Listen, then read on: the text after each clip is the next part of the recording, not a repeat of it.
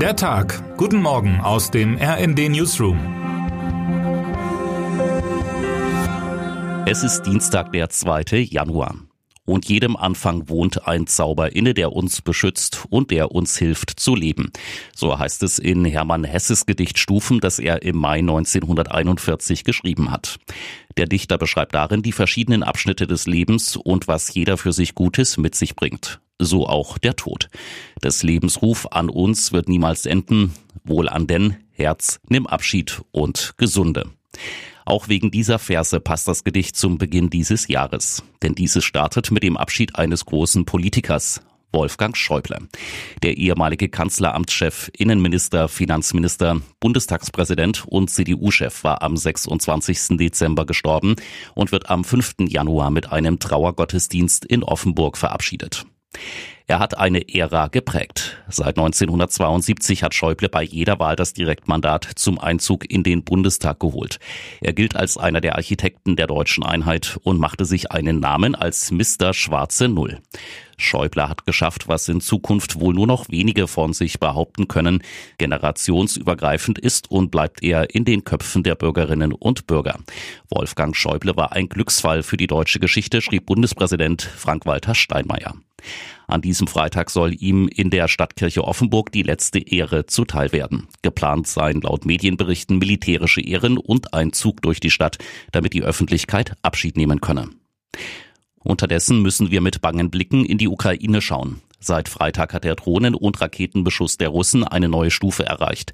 Wenn man die Worte von Russlands Präsidenten Wladimir Putin hört, wird sich das nach dem Jahreswechsel kein Stück ändern.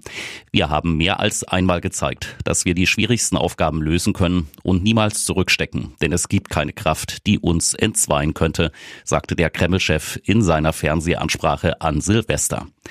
So feuerte Russland in den ersten Stunden des neuen Jahres 90 Kampfdrohnen ab, von denen die Ukraine aber 87 abfangen konnte.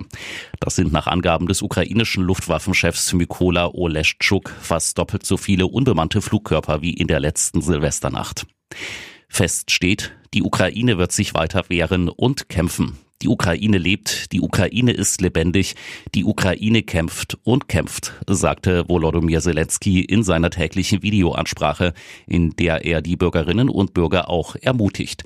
Wir Ukrainer wissen besser als jeder andere, dass ein besseres Morgen nicht von selbst kommt, denn wir verteidigen jedes unserer Morgen mit unseren eigenen Händen.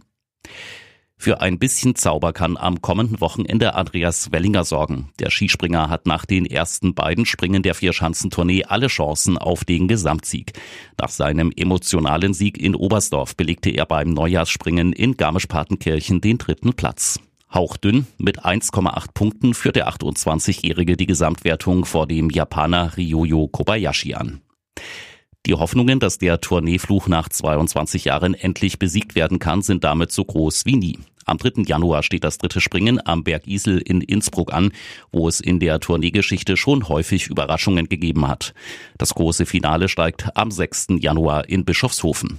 Wenn es weiter so läuft, kann Wellinger dann als erster Deutscher nach Sven Hannawald den goldenen Adler in den Himmel strecken.